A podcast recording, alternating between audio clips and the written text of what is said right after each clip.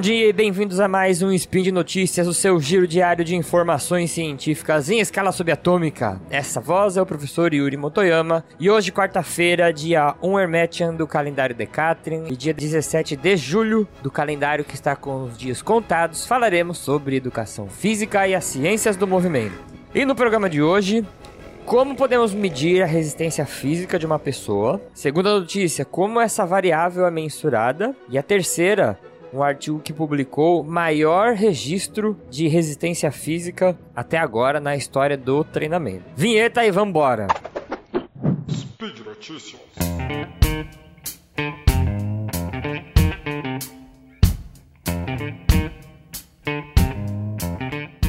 Bom, para começar, a gente vai definir aqui a resistência física. No último spin, se vocês não lembram, eu falei sobre força, que é a capacidade máxima de um músculo gerar tensão. E agora eu vou falar sobre resistência, que é a capacidade de um músculo resistir à fadiga ao longo do tempo, né? Então você imagina um músculo muito forte, ele teria condições de é, fazer uma tensão grande, puxar um peso enorme. E um músculo muito resistente, ele conseguiria ficar nesse ciclo de contrair, relaxar, contrair, relaxar, contrair, relaxar, produzindo tensões menores, mas por um tempo bem grandão, resistindo bastante ao que a gente chama de fadiga. E aí, eu vou entrar num conceito que a gente chama de capacidade aeróbia. É, capacidade aeróbia ela é um, uma variável que a gente mede para saber se uma pessoa, em aspectos gerais, tem uma boa resistência física ou não. Então, se a gente pegar esportes que envolvem resistências, ciclistas que vão percorrer distâncias longas, imagina aí o Tour da França, maratonistas que correm aí 42 quilômetros, é, pessoas que fazem maratona aquática. Então essas grandes distâncias, né?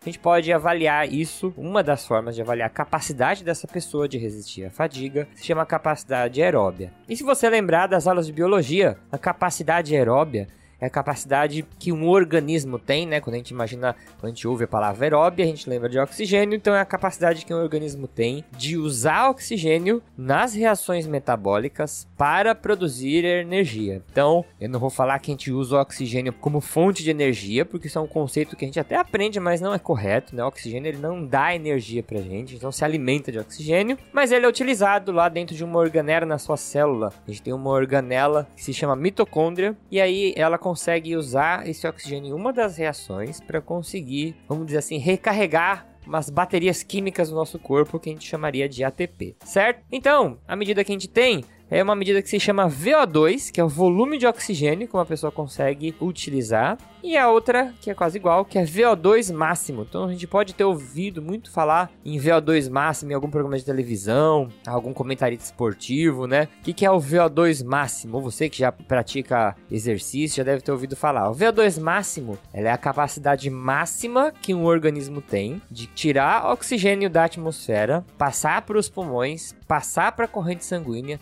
transportar esse oxigênio de maneira eficiente e usar esse oxigênio lá na musculatura. Por quê? Não adianta eu captar muito oxigênio da atmosfera, eu tenho um pulmão muito forte e não ter um coração e um sistema circulatório eficiente para bombear esse oxigênio para os músculos, né, que vão estar sendo utilizados no exercício. Também não adianta eu ter um coração muito bom para conseguir transportar esse oxigênio que o meu pulmão está retirando do ambiente, se meu pulmão não é bom, né? Se meu pulmão ele não tem força para poder inspirar bastante ar, tem a musculatura inspiratória, por exemplo, fraca. E também não adianta ter um coração e um sistema circulatório muito bom, com um pulmão muito eficiente e não ter musculatura suficiente para usar esse oxigênio nesses processos de produção de energia, né? Então, o VO2 máximo é quando a gente pega uma pessoa e fala assim, ó, essa pessoa ela está fazendo um exercício onde ela está no máximo de utilização do oxigênio dela. Então significa um oxigênio que foi captado, transportado e utilizado no, na musculatura alvo. Beleza? Então vamos para a parte 2 dessa notícia. Como que a gente vai medir, aferir esse VO2 máximo de uma pessoa? Então a gente coloca normalmente essa pessoa em um ergômetro, que pode ser uma esteira, uma bicicleta. Vamos imaginar a pessoa aí correndo numa esteira ergométrica. A gente vai acoplar é, na face dela uma máscara que ela vai medir a quantidade de gases expirados. E agora vamos fazer um, um breve parênteses aqui. Essa máscara, que é um teste que a gente chama de ergoespirometria com análise de gases, esse aparelho, né? O que, que ele vai fazer? Ele vai pegar o ar que você está expirando. Então imagina assim, ó.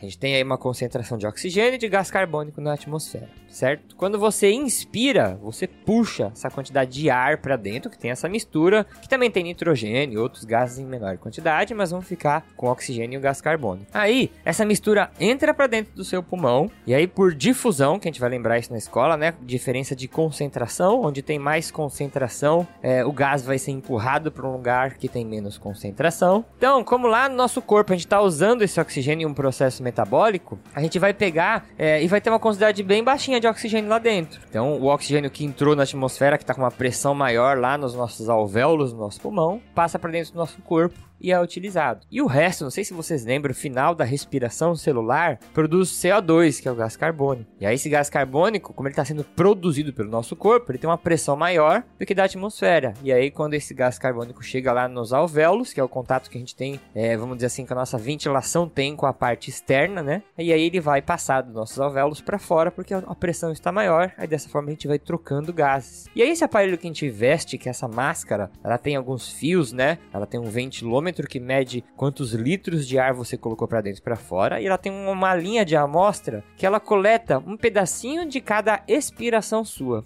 E aí ela vai pegar o ar que saiu da sua boca, que acabou de sair de dentro do seu corpo, que representa o seu metabolismo, puxa um pouquinho desse ar para dentro do aparelho, e aí o ar que você expirou entra dentro desse aparelho, e ele vai comparar com as expirações anteriores e vai comparar com o ar que está na atmosfera, e o aparelho faz uma conta simples de matemática e consegue saber, poxa, tem X de oxigênio no ar, essa pessoa expirou é, Y, então diminui X de Y, eu sei quanto que ficou dentro do corpo daquela pessoa, significa quanto que aquela pessoa utilizou de oxigênio oxigênio.